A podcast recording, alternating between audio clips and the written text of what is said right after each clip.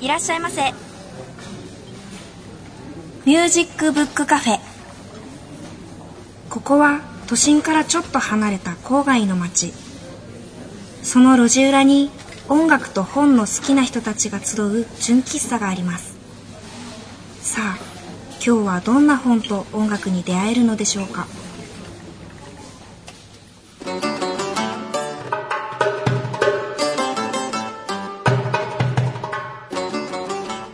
こんにちは。ミュージックブックカフェのほのかです。最近私の周りで体調崩してる人多いんですけど皆さん大丈夫ですか？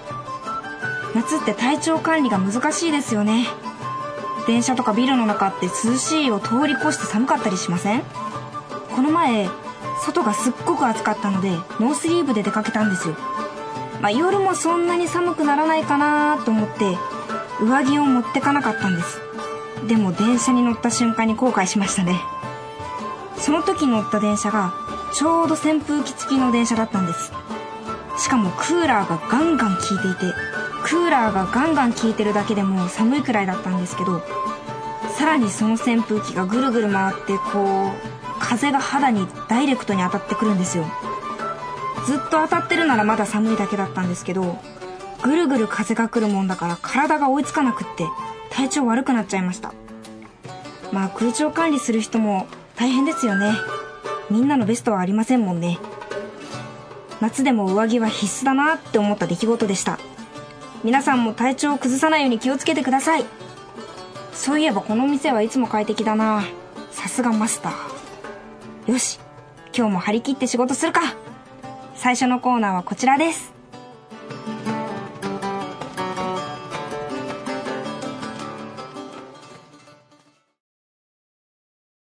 でトーク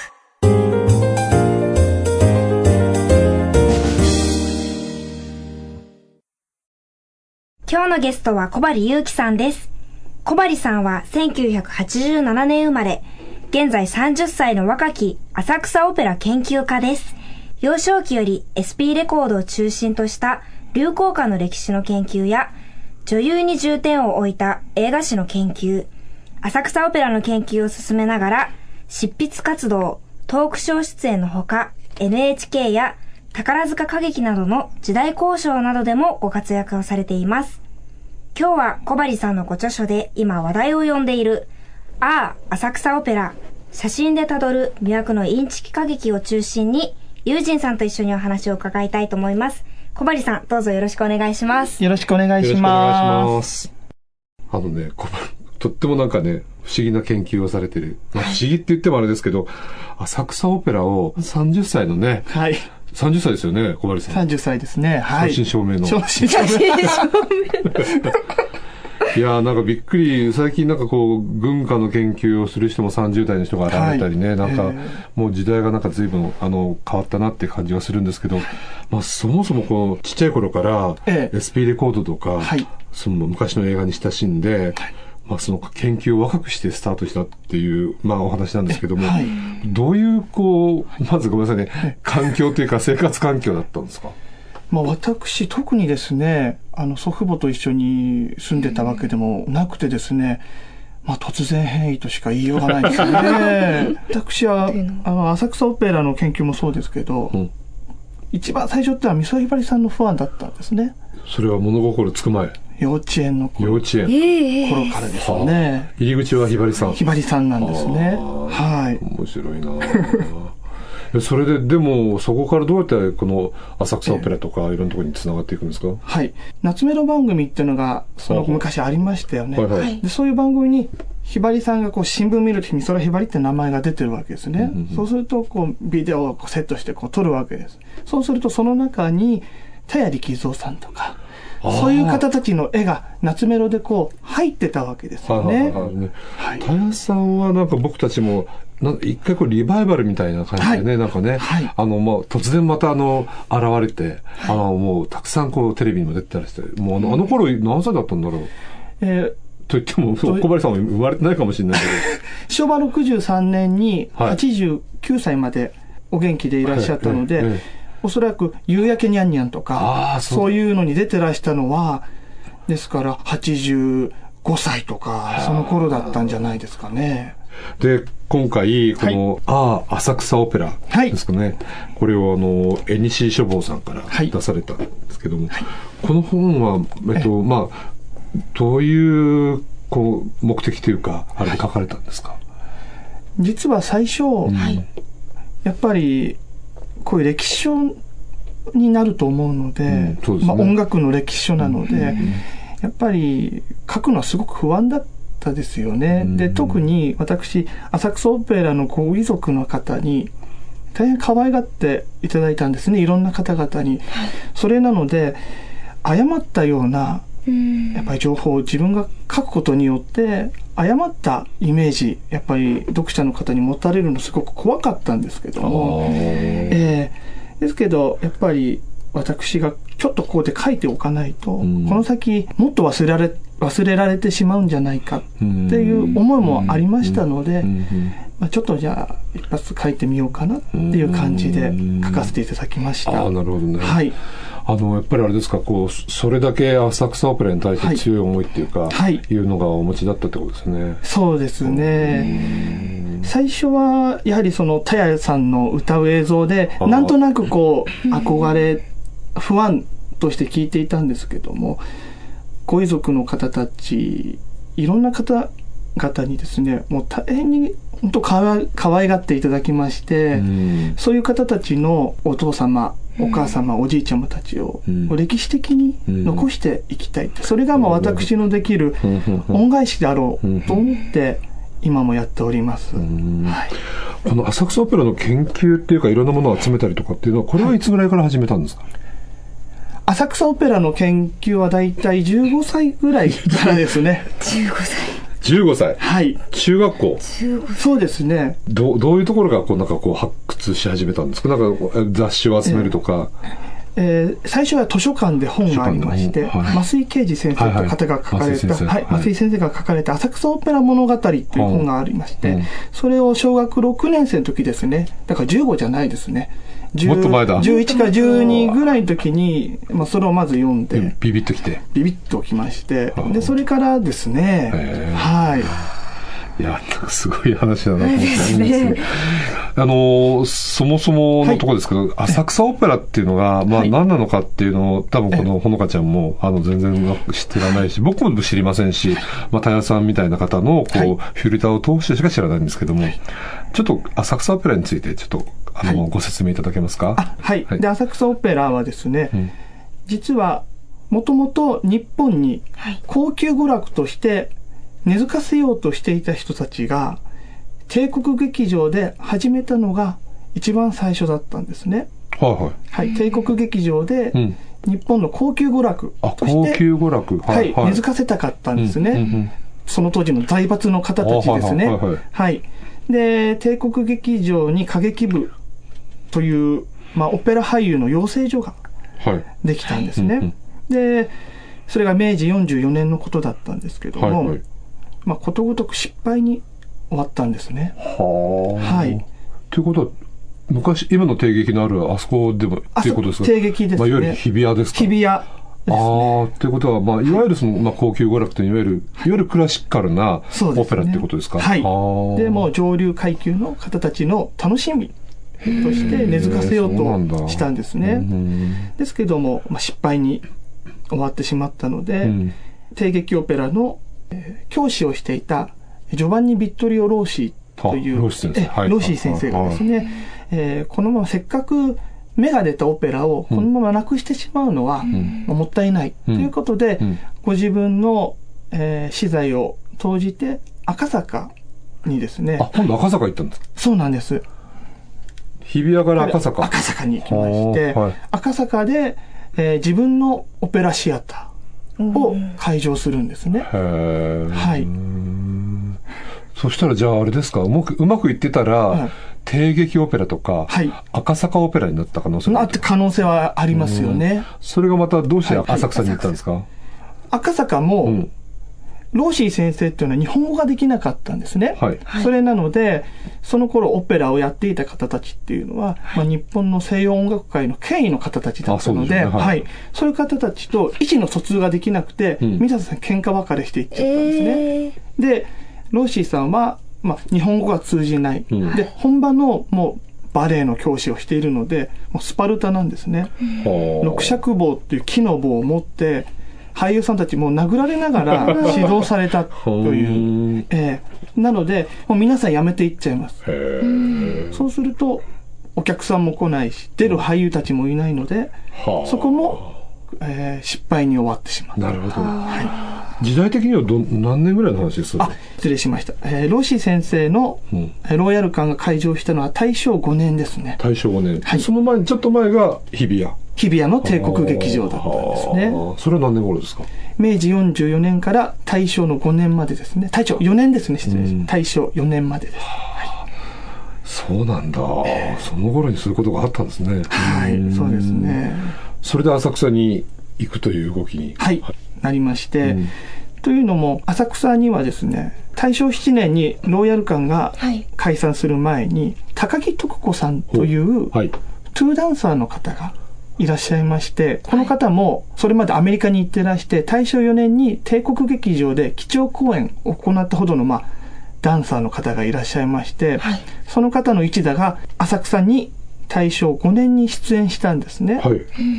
で、まあ、一つのそういうボードビルとか、オペレッタ、そういうものの流れが大正5年6年に高木徳子さんによって、浅草で、まあ、土壌が育まれてたわけですね。その方が一番最初に、こう、浅草っていう場所にはい、種をまいたというか。そうですね。はい。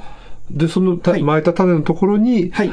赤坂から浅草に移ったということ移ったグループがあったわけですね。はい。最初はどんな感じだったんですかね、浅草に行った時って。浅草に行った時は、えー高木徳子さんが大正あはいそうですね。6年1月に浅草の時技というところで上演された、えー歌舞劇、うん。はい。叙軍出世が浅草オペラのまあ幕開けとされてるわけで、はい。大正6年の今度は秋にですね、はい石井バックさんですね。現代舞踊の石井バックさん、はいはいはいそういう方たちのグループが、東京歌劇座といううん新しい劇団でうん。浅草にやってくるんですね。で、石井バックさんなんかは、はいもうさすがに次の日浅草に出るんだと思うと眠れなかったってですね。それはいい意味じゃないんですよ。浅草みたいな庶民の遊び場うんに出るってことは、それまで帝国劇場でやってたアーティストとしてやっていた人たちとしては、もう芸術家ではなくなってしまうんですね。はあ浅草に出てた、出てしまった時点で、もう楽団とか、はいそういう芸術家の方たちからは抹殺されてしまう。はあ。そういう街と言われていたわけですね。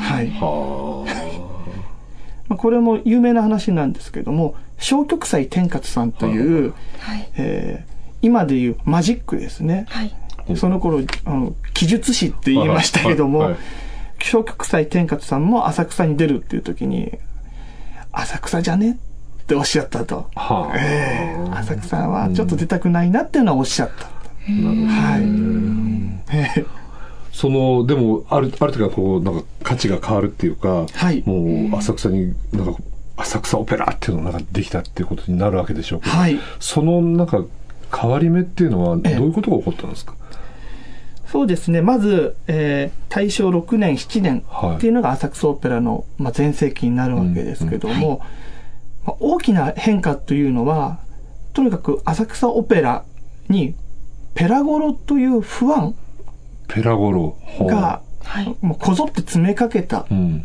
ことによって、うん。やっぱオペラの見方っていうのは変わった部分があると思いますねペラ。ゴロって何ですか、ペラゴロというのはですね、その頃の造語で、はいオペラのジゴロとか、はい。オペラのゴロつき、まあ、語源がちょっといくつかやっぱあるんですけども、そのオペラのゴロつきをこう縮めてペラゴロ。へオペラのジゴロを縮めてペラゴロとという人たちが、その浅草をこう盛り上げていったと。盛り上げて、もう出ている俳優さんたちうんに声援を送って、て、オペラをさらに盛り上げた。あ、その人たちは、あの、浅草の人たちなんですか、いや、あーどこから来たんですか？東京中のはい。学生さんとかですね。あ学ー生さんって若い会社員の方たちが主だったということですね。はい。じゃあそういう人たちに支えられて、はい浅草オペラが大正の、えっと、6年、6年ですね。7年ぐらい。その辺が一番最高潮で。そうですね。6、7、8年ぐらいが最高潮で、じゃあ割とあれですね、移ってから早かったんですね。そうですうんね。はい。はあ。早くバッと花開いた感じですね。こえっと、浅草の人ってどうやってこれ楽しんだんですか？その、その頃っていうのは。今は私たちはちょっとオペラ見に行こうってなると、ん何ヶ月も前からこうチラシをもらって、チケットこの日に発売するから、はい。ちょっともう一大事じゃないですか。そうですねはい。オペラ見に行くっていうのははい。ですけど、んその当時の新聞をこう見ますと、演芸欄とか見ると、浅草劇場ずらっと並んでるんですね。この浅草の広告が。そうすると、一番多い時で、4個の劇場がこう、オペラを上演してるんですよね。ですから、朝オペラ見に行こうよって言って、浅草に行ったら、あ、あ、見れちゃう。もう見れちゃうんです。下手したらあオペラのはしごをできるわけ。ああ。はい。じゃあそのぐらい、まあ、でも今で演芸場みたいな感じのそうですね。はい。じゃあ朝行ってみようか、みたいになったら、ね。そう、オペラちょっと行こうよ。えちょっと行こうってよ。言って、オペラ見て、はい。じゃあ次こっちとか行って。そうです、そうです。えー、すごい。えーそうなんだ。はい。あの、庶民感覚の楽しみ方なんですね、やっぱり、ね。そうですね。はい。何ヶ月も前からね、チケット眺めて。眺めて。から見てみると。あの、この本にもいろんな写真もたくさん、これ200点ぐらい載ってるんですね。はい写真で、いろんな歌手の方が面白かったんですけど、はい特にこのなんかあの、どんな名歌手が、はいあの、まあ、さっき田谷さんの話もありましたけど、ええ。他にどういう方がいらっしゃる？やはりですね、浅草オペラが生み出した一番の、ん。まあ、スター、歴史上のスターっていうのが藤原義恵さんだと思うんです、藤原義恵さんもここに出身なんですね。はい。藤原歌劇団の創設者の藤原義恵さんですね。そうなんだ。はい。他にどんな方がいたんですか？他にはですね、例えば、浅草オペラうん。と申してますけども、実は、舞踊ですね。モダンダンスが占めてたウエイトっていうのもすごく大きいんですよね。それでさっき石爆先生の話が。そうなんです。石井バック先生とか、うんあとは、え後に現代舞踊協会の会長された高田聖子先生とはいはいはか、そういう方たちも、やっぱ浅草オペラを代表する方たちですよね。じゃあ、はい踊りの方もかなりの、なんかこう盛り上がりがあありありましたねうん。だから、音楽のルーツとして浅草オペラ、脚光を浴びてますけども、実は現代舞踊、あるいは暗黒舞踏とか、そういう歴史をたどると、浅草オペラにたどり着くあそうなんですかすね。はい。いや、なんかじゃあ、あの、いろんなこう芸能というか、はい音楽もそうだし、それが浅草にその当時集結してたと。そうですね。ねえ今で言うとどの辺のなんかイメージなんですかね、もう。ー私はよく言うのが、はい新宿みたいな感じだと思います。新宿やっぱりか夜の歓楽街という感じでしょうか。うんはい。あの、じゃあ小針さん、ここでちょっと一曲、あの、はいえっと、おすすめの作曲をですね、はいちょっと聞いてみたいと思うんですけど、ご紹介いただけますでしょうか。えー、田谷力蔵さんがお歌、はいはい。田谷さんはい田谷さんがお歌いになりました。古城の鐘はい。の中の、はい。これどの曲ですか？アリアで、はい。波を蹴りというアリアなんですけども、エピソードがございまして、はい。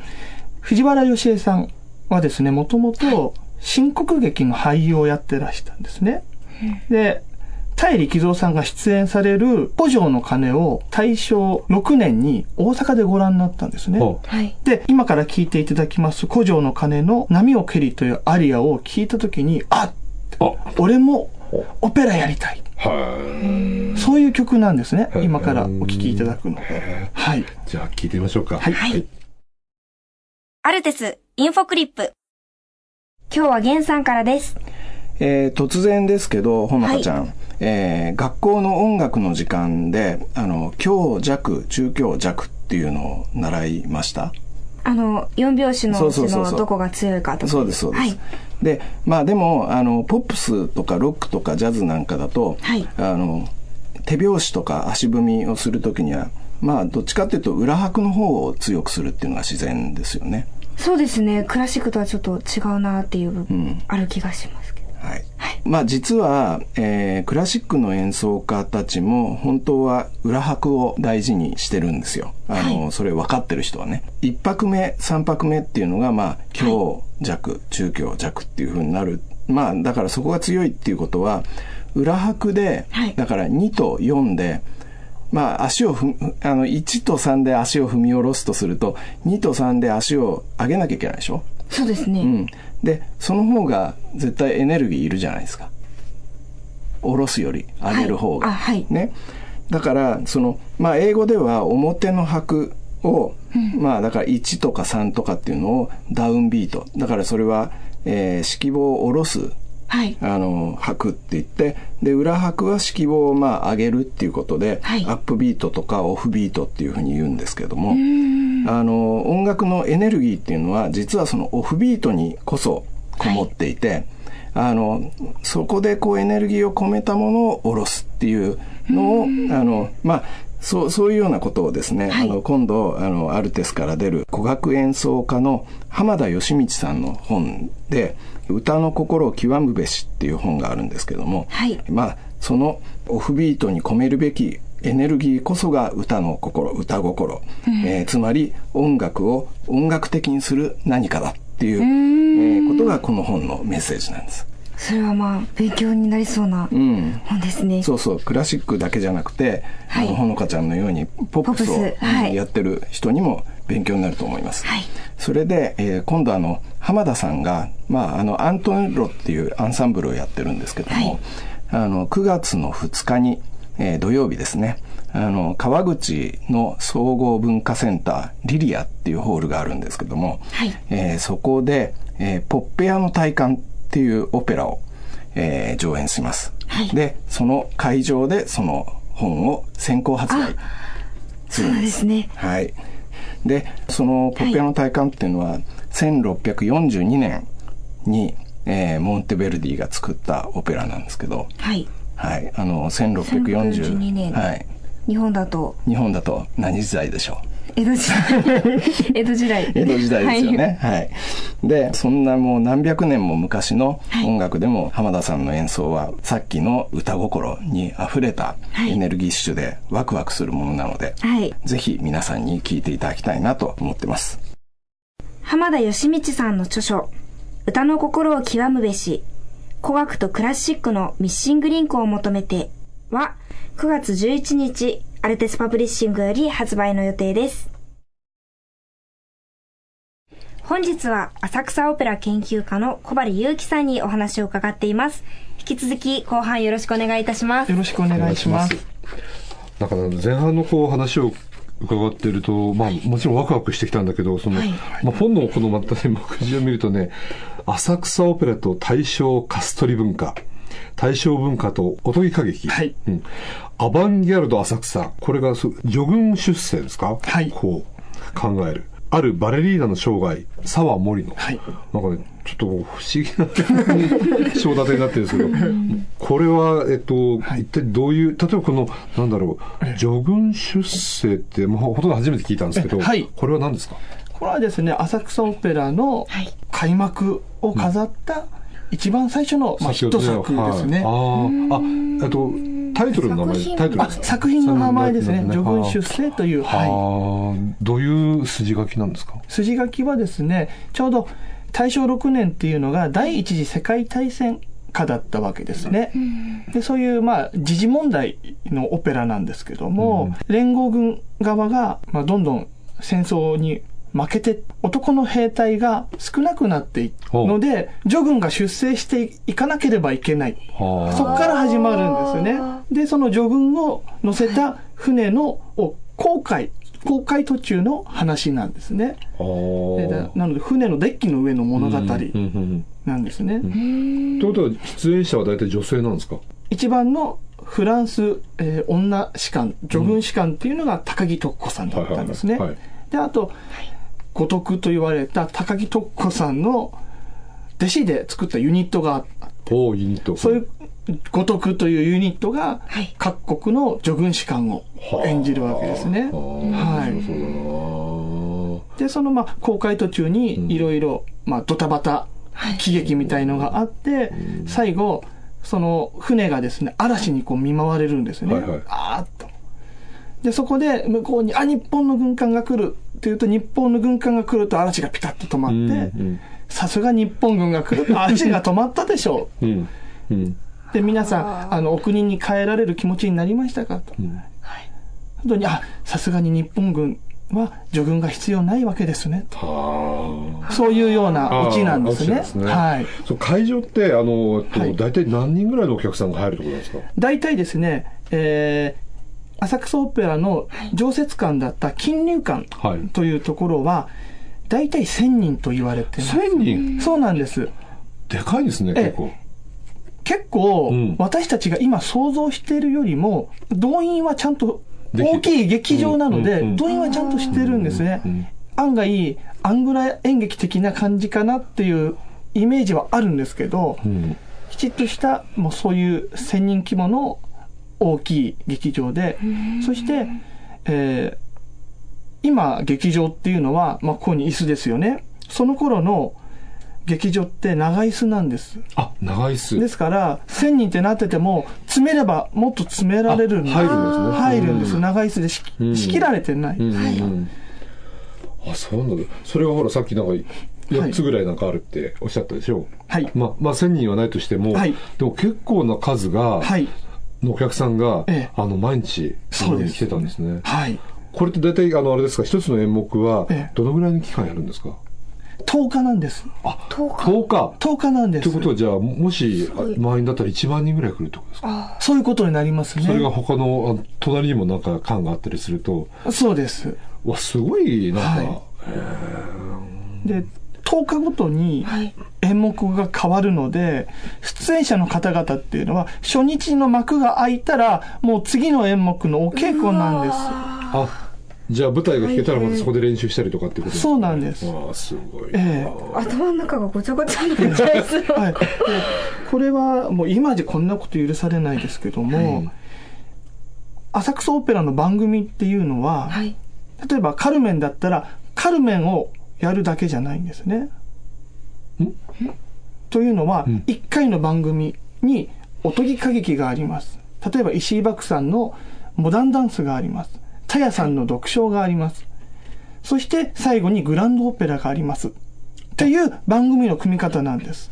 あ、なるほど。じゃあ、間間に入っていくと。入っているんです。で、その、その公演を1日に2回から3回公演を行ったんです。えということは、一日にじゃあ、うまくいったら3000人ぐらい来るってこと？そうですね。はい。で、朝から晩まで舞台務めて、その後に次の公演のお稽古をする。っていうのが浅草オペラの俳優さんたちのスケジュールだったんですね。だからほら今もあの超人気アイドルグループなんかも、はい。なんかほらドームなんかでも何回もやるでしょ、はい。まさにあれだですね。そうですね。あのあの感じだ。ああところでねこの はい。本のここにはい。サブタイトルがあって、はい。これをちょっと教えてもらいたいんですけど、はい。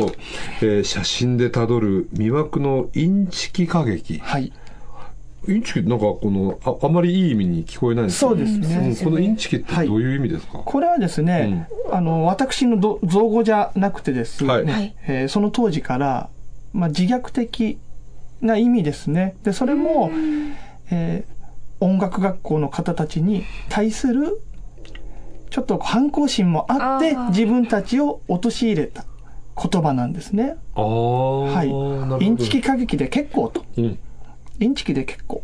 っていう思いが、浅草オペラの俳優さんたちははいあったんですね。ああ、じゃあある意味のプライドですね。プライドです。ね、逆にね、まさにそうです。うんはい。自分たちの芸術は三文芸術だとうん。おっしゃってますね。うんはい。うんあの、この、まあ、こちらがもし、インチキ歌劇だとしたら、ええまあ、いわゆるその、えっ、と、その、な山の手の方っていうのかはいはいいかわかんないけれども、あの、いわゆるオ,、オペラはいっていうものも当然あったわけですよね。はいありましたあこの、なんていうか、その、はいその二分化というか、やっぱ、はいあの、どういう、なんか、感じだったんですかね、当時はね。当時はうん、本流のオペラの方たちからすると、はい。なかったことになってます。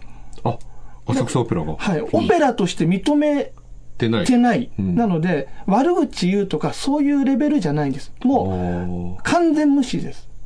なかったことになってるというう。んはい。気にもしない感じ気にもしないです。はですからまあ、浅草オペラではないですけども、淡谷のり子さんとかが浅草に出演した。そうすると学校から、学校の卒業名簿から名前が抹殺されたとか、そういうのが本当にあった時代なんですあね。へえはいだけど浅草の人たちははい。自分たちをインチキと名乗ってでも、はい。まあ、ある意味の対抗しようという気持ちがあったと。そうですねん。はい。切ないというせか切ない。そうね。うん そうですねん。はい。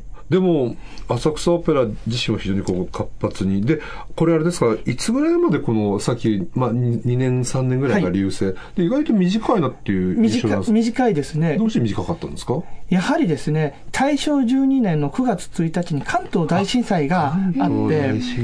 浅草がもう一番の被害そうですね、そうですね。を受けまして、はい。台本とか衣装、まあ、うん劇場もそうですけども、はい。丸焼けになってしまいまして、はい、それがまあ一番大きな原因。一番大打撃ですね。もちろんその後も続くんですけども、やはり俳優さんたちとしても、心は乱れますよね。自分たちの、まあ、ふるさとが、うん。まあ、壊滅状態なわけですから。はい。まあ、小針さんはい。ろんなことを研究されてるんですけど、はい。まあ、こういった古い芸能とかにね、はい。調べたり変えたりするっていう、この、まあ、ご自身の魅力というか、そのあの、このオペラとかを研究する、ええ。その辺はどの辺にありますか？そうですね。やはり今まで浅草オペラというのは、回想録みたいな形の本が中心だったわけですね。はい。歴史的に定義付けされた本っていうのがあまり出ていなかったので、いろいろ新発見がたくさん出てくるんですね。それなので、やはり新しい発見をするというのが一番やっぱり楽しくですね、まあ、次世代に残してうん。いきたいなっていう次世代ってまだはい30歳の、もうそうですよね。世代。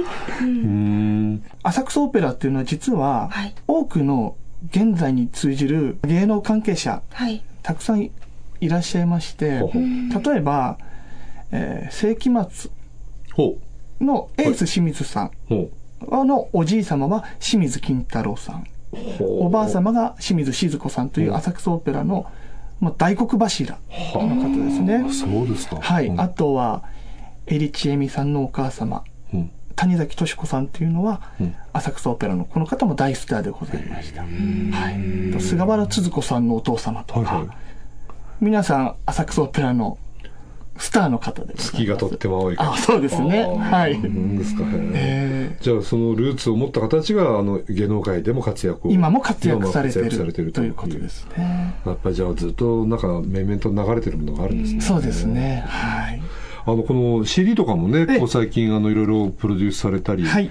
あのあ浅草オペラとかそれからはい。このロックロック風景っていうんですか、はい。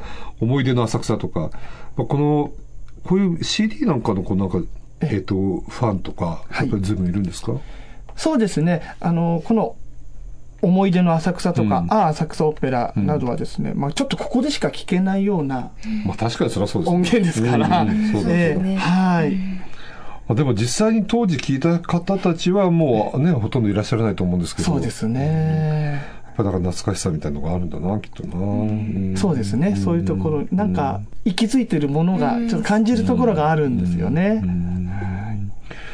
一番ここが面白いってどこですか？浅草オペラの。ソオペラの面白こいところ。ここが一番面白いんだっていうのは、ここがたまんないんだっていうのがあります。ここがたまん例えばなんかこう、ある種のこのわい雑さというか、はいごちゃごちゃした感じとか、そうですねいうとこなんか、ね、魅力なかなと思ったりするんですけど。うん。よくおもちゃ箱をひっくり返したような街っていうことを言いますね。はい。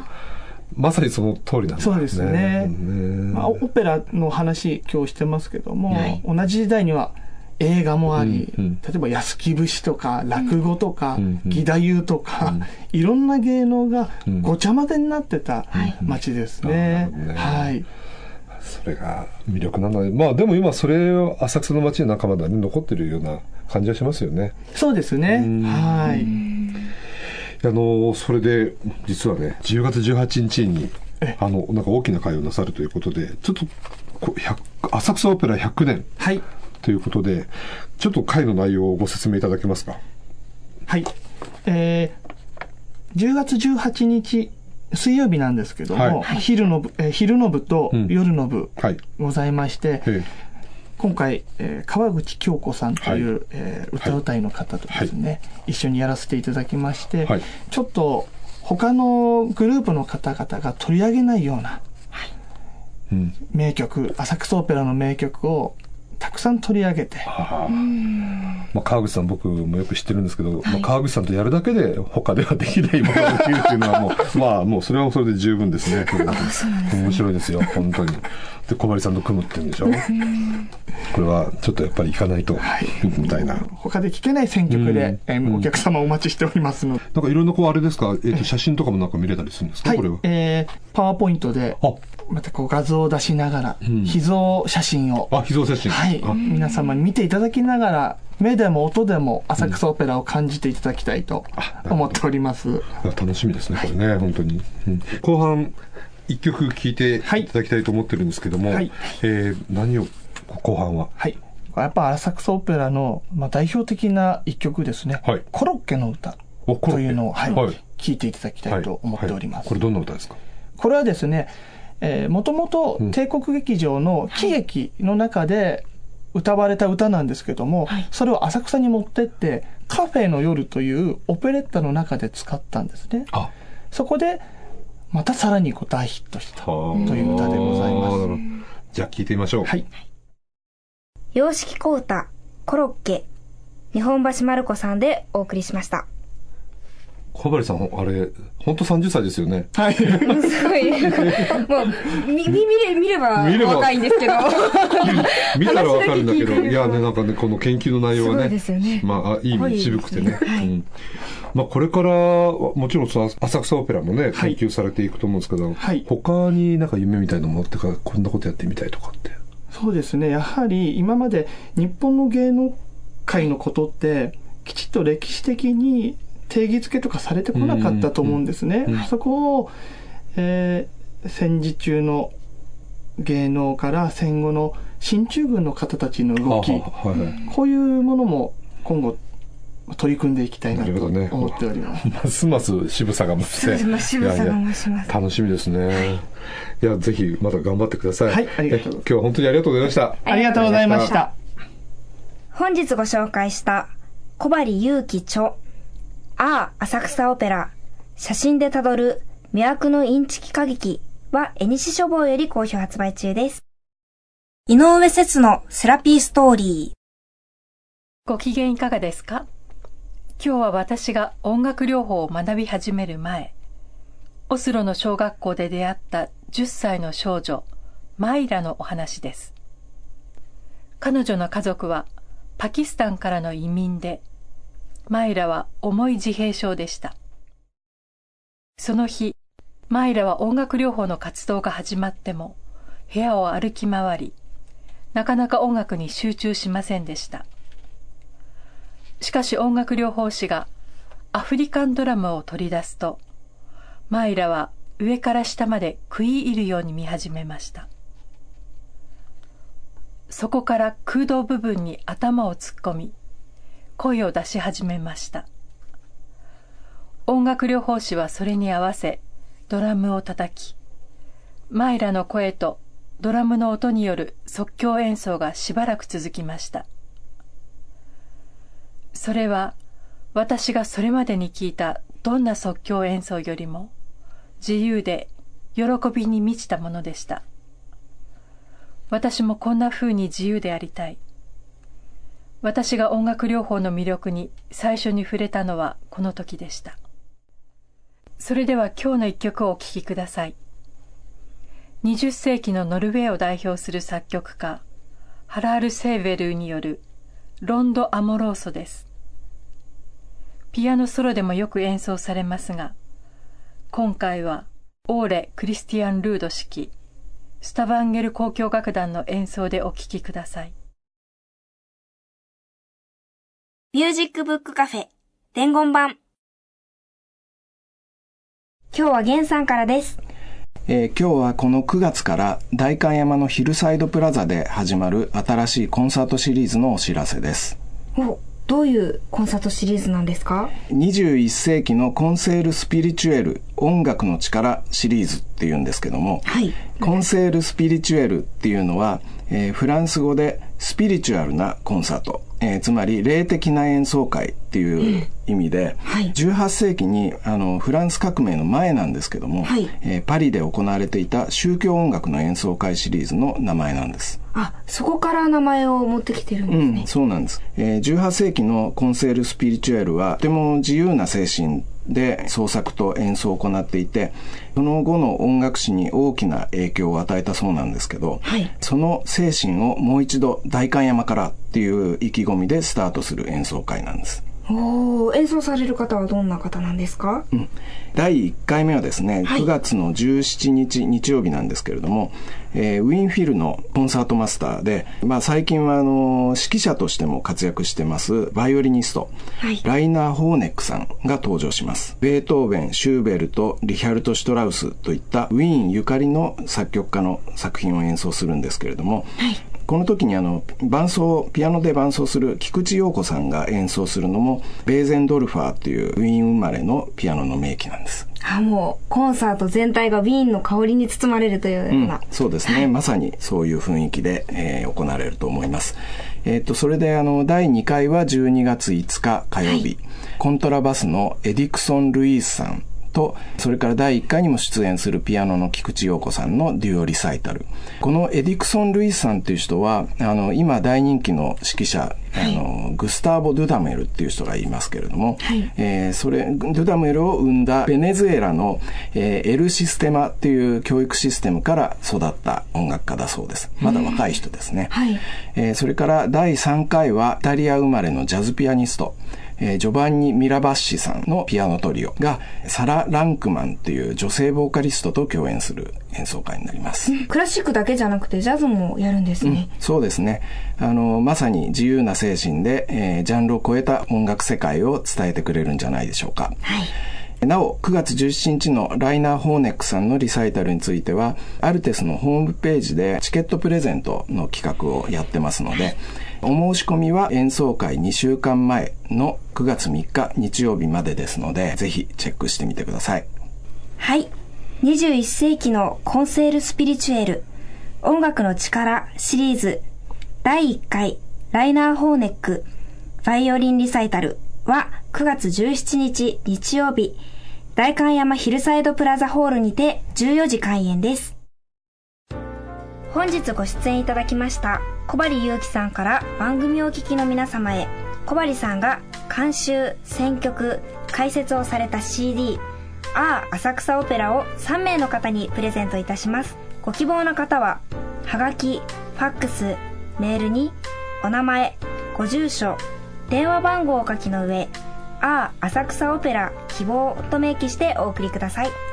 宛先は郵便番号102-8080 FM センター4階ミュージックバードミュージックブックカフェです。ファックス番号は東京03-3288-8902メールアドレスは info アットマークミュージックブックカフェ .jp です。また番組のホームページでもご案内しておりますのでそちらもどうぞご覧ください。ホームページのアドレスは http コロンスラッシュスラッシュミュージックブックカフェ .jp です。なお当選の発表は発送をもって返させていただきます。たくさんのご応募お待ちしています。そしてそして番組に対するご感想ご意見ご希望などもお待ちしております。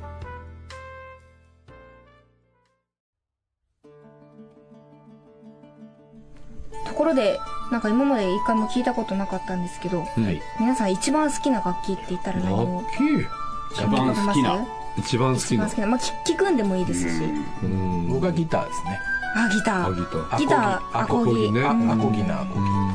アコギのアコギ。アコギのアコギ。はい。僕ギターなんだけど、はい。どっちかっていうとエレキかな。あそう。エレキなんですか？えどっちょっと意外かもしれない。歪んだ音が大好歪んだ音？結構やっぱりなんかあれかなこう仕事しながらと結構チェンバロ聞いたりとか、うん、そうすごく気持ちいい。チェンバロ、チェンバロいいですねなるほど。ほのかちゃんは？私はギターですかねやっぱり。ギター今日3人か、ギターギター率高めですね。いやアコギ弾いてんだよね。そうなんですよ。私弾き語りをしてるからアコギかなっていう。いや僕はね今まで結構たくさんあの弾いてたんであの、はい。エレキもアコギも持ってたんですけど、ん。今一本だけ持ってるのがフェンダーのアコギなんですよ、フェンダーのアコギ。へえあんまりねないと思います、結構大きいんで。はい大きい音出るんですけど弾きづらいんです。ああそっかその分。あそうそうそうそう。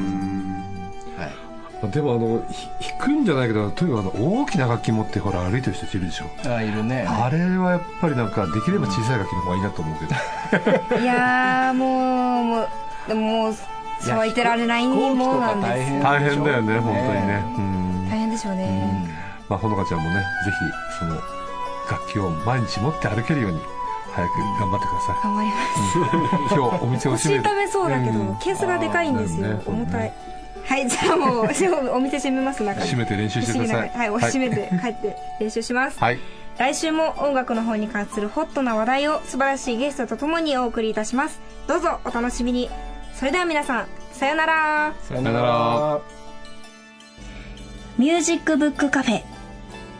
出演坂本雄二木村玄鈴木茂新坂ほのか。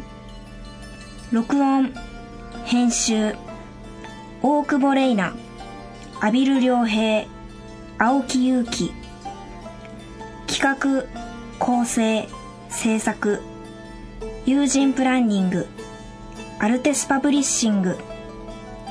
制作協力城西国際大学メディア学部。以上でお届けしました。